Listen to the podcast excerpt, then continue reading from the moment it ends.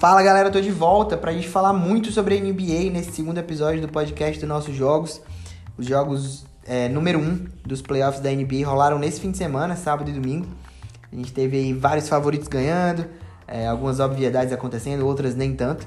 Vamos falar muito sobre isso e o que, é que a gente pode ficar de olho é, para fazer nossas entradas aí, alguns ajustes que devem acontecer para esses jogos 2 que rolam a partir de amanhã, né? A gente já tem essa, esses jogos número 2 da primeira rodada dos playoffs da NBA. Simbora!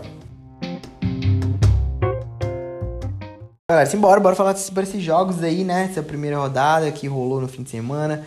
É, não tem como fugir, a gente tem que falar de Celtics e Nets, né? A gente teve um jogaço, expectativa lá no alto para essa série e os caras conseguiram entregar até mais do que esperava. Fiquei com a impressão de que eu tava assistindo cinco minutos finais do jogo todo momento. Então, tipo, era como se a partida inteira tivesse naquele, naquela reta final, naquele crunch time. E a gente conseguiu ver ali é, muito do que se esperava nessa série, né? O talento do Kyrie Irving e do Jason Tatum ali, putz, algo assim incrível, né? Os caras realmente mostrando que são... É, estão em outro nível, né? Principalmente ali o Jason Tatum, acho que é, se afirmando cada vez mais como um dos melhores jogadores da liga um cara que aparece no momento da decisão, né? Isso a gente já sabia do Kyrie. Ele gosta dessa pressão, dessa atmosfera é, que estava presente lá no Tir Garden, né? Contra o Nets, principalmente contra ele, que é um, um ex-Boston Celtics. Conseguiu fazer 39 pontos nesse jogo, mas não foi suficiente para a vitória do Nets. Eu, eu, fiquei com a impressão de que é, o Celtics precisava muito dessa vitória, porque eu achei que eles jogaram muito bem. Achei que o Boston jogou demais nesse primeiro jogo, dominou a partida, assim é, a intensidade defensiva, o Jason Tatum jogando no nível que ele jogou, o fato de você conseguir é, segurar o Duran a 23 pontos nesse jogo, que é algo que não deve acontecer muitas vezes nessa série, é, ou quase nenhuma outra vez. Então, você conseguir tudo isso e ainda assim não vencer o jogo, acho que seria algo muito frustrante para o time de Boston. Então, ele, essa bola lá no final do Jason Tatum aí no buzzer beater foi importante demais para abrir 1 a 0 na série e já encaminhar um pouco essa série que assim deve ser deve ser atuada aí até o fim, né? Então é, seria excelente ver sete jogos entre Celtics e Nets e é isso que a gente espera. Realmente o, o mais alto nível aí, um jogo que não tem não tem muito cara de primeiro round. Né? E mas assim, vamos focar principalmente aí nessas, nessas partidas que vão acontecer nessa segunda-feira, né? Para eu dividir com vocês um pouco do que eu penso sobre esses jogos, é, algumas entradas que a gente pode ficar de olho, tanto ao vivo como até para live mesmo. A gente tem três jogos para rolar é, nessa segunda. O primeiro deles é Toronto e Filadélfia. Né? O, o jogo 1 um dessa série foi um, uma, uma pisa do 76ers para cima do Toronto, 131 a 111. Realmente aquele dia que cai tudo, né? É um dia que o, que o Tyrese Max faz 31, 38 pontos para o. Realmente não é um dia normal, né? Então o Tyrese Max aí conseguindo uma, uma partida incrível, a melhor da carreira dele. É um cara super novo, realmente um, um, um atleta que tem qualidade, um jogador bom, já mostrou isso durante a temporada regular, um cara que pode contribuir demais para esse time do Philadelphia, mas, mas não é um cara de 38 pontos, né? Então isso não vai se repetir nos playoffs, né? Só um, assim, sei lá, max MVP dos playoffs, então se ele fizer isso duas vezes. Mas não, não deve acontecer novamente. Agora, acredito novamente aqui numa vitória do 76ers. Me parece um time é, mais pronto. Me parece um time mais pronto, mais talentoso também. É, acho que o Toronto tem a possibilidade de endurecer essa série, principalmente quando levar os jogos para sua casa, né? Para o Canadá.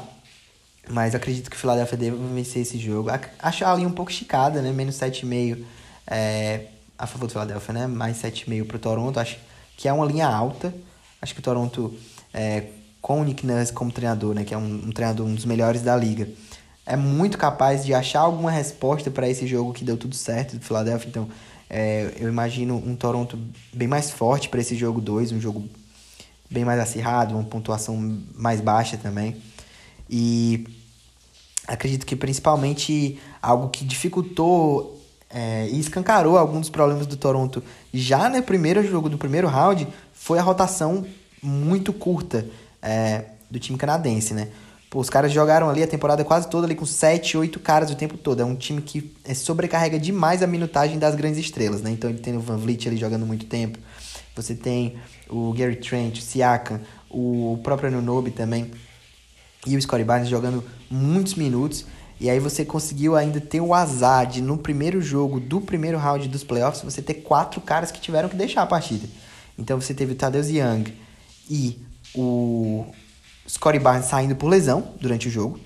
A, a que mais preocupa é a do Scottie Barnes, né? A lesão do tornozelo ali quando o jogo já estava decidido, ok? Mas que realmente é um cara que faria falta demais, é, caso seja uma ausência para o Toronto. E você teve também dois jogadores saindo por faltas, né? Pela quantidade de faltas. A gente sabe que no playoff é uma tendência esse aumento da quantidade de faltas. É... Mas assim, o Toronto tem que administrar isso porque os caras ficam muito minuto em quadra. Então, assim, você não pode é, ter o Van Vliet saindo de novo por falta. O cara que ficou fora do jogo ali da reta final do jogo, ainda que o jogo já tivesse encaminhado ou decidido para o Philadelphia, mas o Van Vliet cometeu seis faltas, ficou fora do restante, da parte final do jogo. E o Chris Boucher também, né? Então, você teve quatro caras fora. Tadeusz Young, Scottie Barnes por lesão. E Fred Van Vliet e Chris Boucher por faltas, por acúmulo de faltas. Então, assim, o Toronto já sentindo na pele, logo no primeiro jogo, é, a importância de ter uma, uma rotação maior, que eles não têm, né? Eles, então, devem ter dificuldade com isso também ao, ao longo dos playoffs, né? Esse é só o primeiro jogo. É... Quanto à linha dos jogadores aqui, a gente tem a do Embiid colocada em 32,5, que eu acho alto pro playoff, mas é, o Embiid é aqueles caras que você não aposta contra, né? Pontuação você não vai contra o Embiid esse, essa temporada, é o líder de pontos da NBA.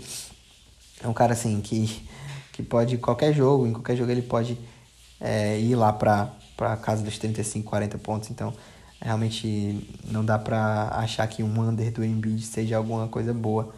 Quase nunca, né? Isso vai ser. Mas a gente tem também é, o James Harden ali com 21,5, ele bateu essa linha no primeiro jogo, fez 22 pontos. Tobias Harris em 15,5 e o Tyrese Maxey ali, né? 18,5. Pro cara que fez 38,5 no, na primeira rodada, esse 18,5 aí tá batido, né? Pro segundo jogo.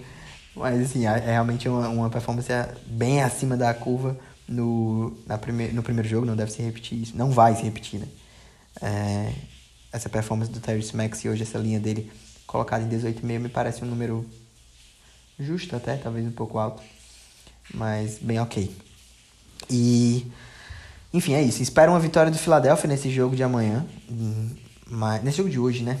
De hoje já. É, mas acredito que seja um jogo bem mais, bem mais pegado. Já é, na vitória no jogo entre Dallas e Utah Jazz. Com Dallas e Utah Jazz, a gente tem a linha colocada ali em mais 5,5 mais 5,5 é, para os Mavericks, né? Mais 5,5 para o Dallas Mavericks. É, de novo, provavelmente sem Luca Doncic. Então, realmente ali no, no, primeiro jogo a gente mandou lá no grupo, né? Eu mandei lá é, o menos 1,5 do Utah ao vivo. Acreditava que a... Não, não, sinceramente, não acredito que Utah, mesmo sem o Doncic, seja um time muito mais consistente do que esse Mavericks. Eu, eu acho o Mavericks um time muito bem treinado pelo Jason Kidd, acho que é assim algo incrível que ele vem fazendo nessa temporada aí e mostra como ele pode ser um cara promissor para os próximos anos como treinador. A forma como ele conseguiu desenhar esse time para o jogo do Doncic, né? Esse jogo de pace baixo, aquele ritmo desacelerado para fazer o Doncic ali construir as jogadas do jeito que ele mais gosta, né? É um cara que ajuda demais é, a franquia dos Mavericks, eu acho que ela pode ser muito vitoriosa nos próximos anos também. Mas sem o Doncic eu ainda... É, mesmo assim, eu ainda não vejo uma vitória fácil de Utah, não. Assim, a gente tem um mais 5,5 aqui para os Mavericks. É, eu acho assim, muito possível que o Mavericks possa vencer esse jogo em casa, né? Vai, ter aquele sentimento de que... Aquele sentimento de urgência, né? O Mavericks já já perdeu esse primeiro jogo, que era um jogo também que o Utah falava assim, pô, a gente tem que aproveitar enquanto o Doncic está fora, a gente tem que roubar um jogo logo aqui. Então eles conseguiram fazer isso na primeira partida, com o Doncic fora, roubaram ali um jogo na casa dos Mavericks, que tem essa vantagem do mando de quadra a mais, e, e agora nesse segundo jogo eu espero ali um, um jogo muito parelho, muito truncado, de muita defesa, e o que mais me deixa ansioso para ver essa partida, talvez seja a partida que eu mais espere, com certeza, na verdade, é a partida que eu mais espero é, para essa, essa segunda-feira. Principalmente para ver o que, é que o Jason Kidd vai, vai pensar contra o Gobert, né? O Gobert é o pivô do Utah Jazz e assim, pô, o cara dominou no primeiro jogo, né? Ele dominou no primeiro jogo. Vamos ver aqui as estatísticas do Gobert.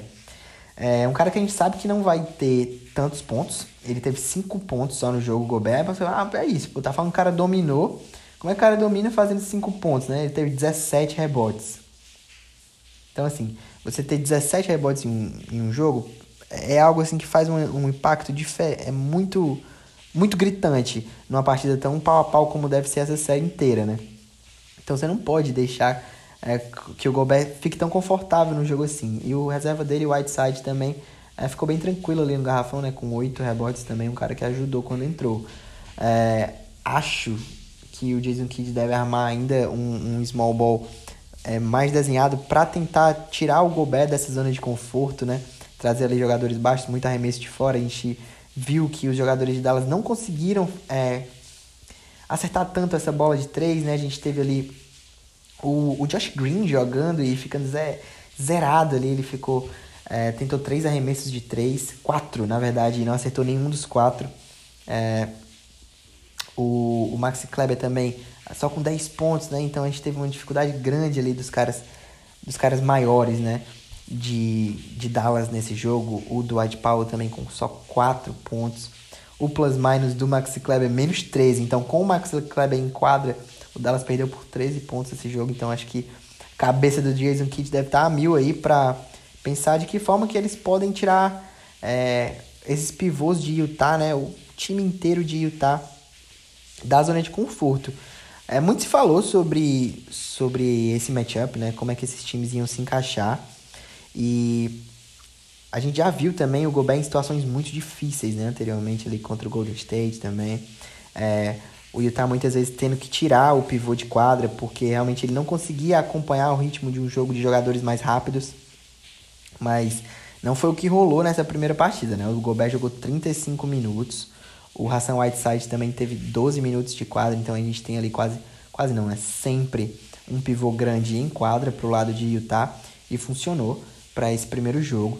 É, muito se esperava também que, que Utah possa conseguir responder esse time de Dallas quando jogarem com a formação mais baixa e tiverem que tirar o Gobert de quadra.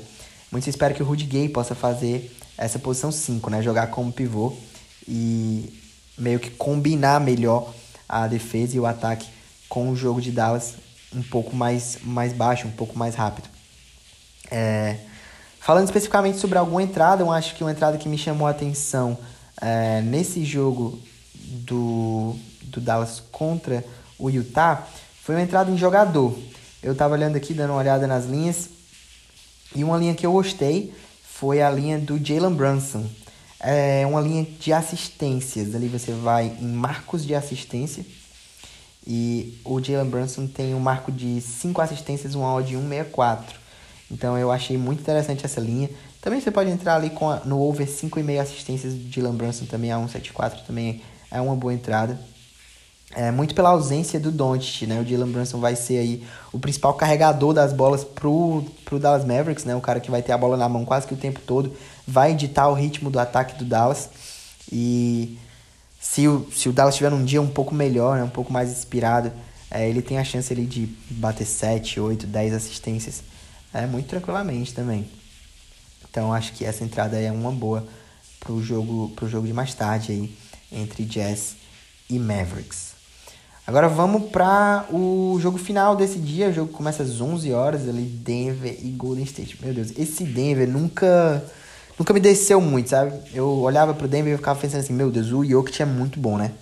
Porque o que esse cara faz, é, os caras que estão do lado dele parecerem bons é algo incrível. Então você tem, vamos ver aqui, vamos, vamos abrir aqui, deixa eu abrir com vocês aqui a os cinco iniciais de Denver.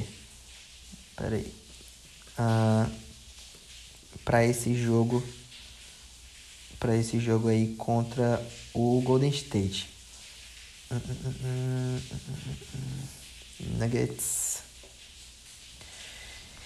Então você você tem ali é, Nikola Jokic com que fez 25 pontos, 10 rebotes, aquele double double ali é, do Jokic, que é o que ele meio que vai ter que fazer, né? Vai ter que carregar esse time. É, Jokic, Will Barton, Monte Morris, Jeff Green e Aaron Gordon, meu Deus. É, se você tira o Jokic desse time aí, é um time que é, é ali no mesmo nível, talvez, ali do, do, Detroit Pistons, né? Algo assim. Então, um time bem fraco. Mas o Jokic é como o MVP que deve ser é, anunciado, né?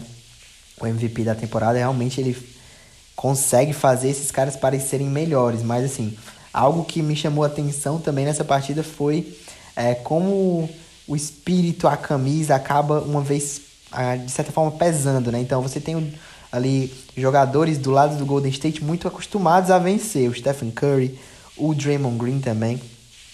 É, são caras ali que passam a confiança para os mais jovens de que, tipo, eu, eu sei o que fazer. O, o próprio treinador, o Kerr, também é um cara acostumado a vencer. Uma dinastia recente, né? O Golden State. Então, ali, parece que na hora dos playoffs eles jogam, jogam leves, eles sabem que são, que são melhores, eles têm a, essa impressão, essa confiança de que são muito melhores que o Denver.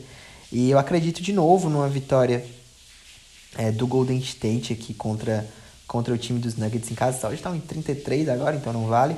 Mas acredito acredito muito numa vitória do Golden State amanhã. Então, é, nas linhas de jogadores, se a gente for dar uma olhada, a linha do do Jokic está em 28,5 é, para esse jogo, né? É algo que ele pode tranquilamente fazer. E eu acho que uma linha que a gente pode ficar sempre, deve ficar sempre de olho, é a linha de assistências do Draymond Green, né? Porque é um cara que vai olhar para assistência sempre. Então, assim, é muito bom quando você meio que parece estar no, na mesmo, no mesmo barco que o jogador. Às vezes o cara faz uma entrada é, em ponto de jogador e o cara é um passador, que é o caso aqui. Então você olha para para a linha do Draymond Green, você olha assim, pô, um cara que vai jogar muitos minutos nesse jogo. Você tem uma linha de 8,5 para ele, parece bom, mas ele não é um cara que vai querer arremessar, entende? Se ele tiver só, mas puder passar a bola pro Curry, pro Clay Thompson, pro próprio Wiggins, Jordan Poole, ele vai fazer. Na verdade, ele vai sempre olhar pro passe primeiro. Então, é bom a gente é, entender e acreditar, achar ali durante o jogo, vocês conseguem sentir. Porra, eu acho que o, o é, parece que esse jogador ele tá jogando para mim, entendeu? Para minha aposta. Então, eu, se você pegar ali um 7,5, que é uma linha alta de assistências, que hoje é o que tá colocado aqui pro Draymond Green, mas ali, vamos dizer que no começo acaba não, não rolando alguma assistência, ele acha um passe, mas o cara acaba sofrendo uma falta e não conta assistência. Então, é, se essa linha cair, é, chegar ali em 6,5, 5,5, nem se fala, eu acho que é, uma, é algo que pode. que tem muito valor e tem muita chance é, de bater. É uma linha bem legal também. Então a gente olhando aqui, dando uma recapitulada no que a gente falou, né? Três jogos para amanhã. Acredito na vitória desses três times. Acredito, vamos dizer que vamos, vamos pro palpite, né? Eu vou palpitar na vitória do 76ers, o que não é algo difícil, ó, de 1,30. Amanhã, é, se eu tivesse que dizer uma zebra aqui, eu diria que amanhã o Mavericks ganha do Utah. Então acho que essa odd 2,90 aqui bate. Então assim, tipo, vamos de 76ers contra o Toronto, né? Odd 1,30. Mavericks contra o Utah, odd 2,90 ali, acho que bate. E eu também acredito na vitória do Golden State. É um odd baixo também, 1,33, mas lembrando que esses são palpites, né? Não são entradas recomendadas, né? Eu tô falando aqui os times que eu acho que devam vencer é, para esse jogo. E das entradas que a gente comentou, vamos ficar com duas, né? Vamos ficar com Jalen Brunson, aquele marco de assistências que eu comentei com vocês, é, para ele fazer pelo menos cinco assistências. É, isso aí já pode pegar para live mesmo. E, e alguma coisa ao vivo é também nesse mercado de assistências pro Draymond Green. Algo ali em 6,5, algo assim. E caso alguém queira uma odd alta aí, né? Pega, pega também essa vitória aí do, do Dallas, né? Pode pegar a vitória do Dallas aí, é 2,90. Acho que tem uma chance boa de isso rolar amanhã. Beleza, galera? É, acho que a gente falou sobre. Falou bem, assim, também não precisa esticar tanto. É, sobre esses jogos de amanhã. E eu volto com vocês é, sobre esses jogos de hoje, pô, de hoje. É tarde de manhã aqui, então o jogo é tudo mais tarde. Tô gravando aqui, mas os jogos são todos mais tarde. É, e depois eu volto para vocês, com vocês aqui, pra, pra gente conversar sobre a sequência, né, desses playoffs. Depois a gente vai ter a repetição também é, de outros jogos, então venho conversando sobre, é, sobre esses jogos também aqui com vocês. E a gente vai, vai se ajudando aí. Valeu pela moral, tamo junto e até a próxima, nós.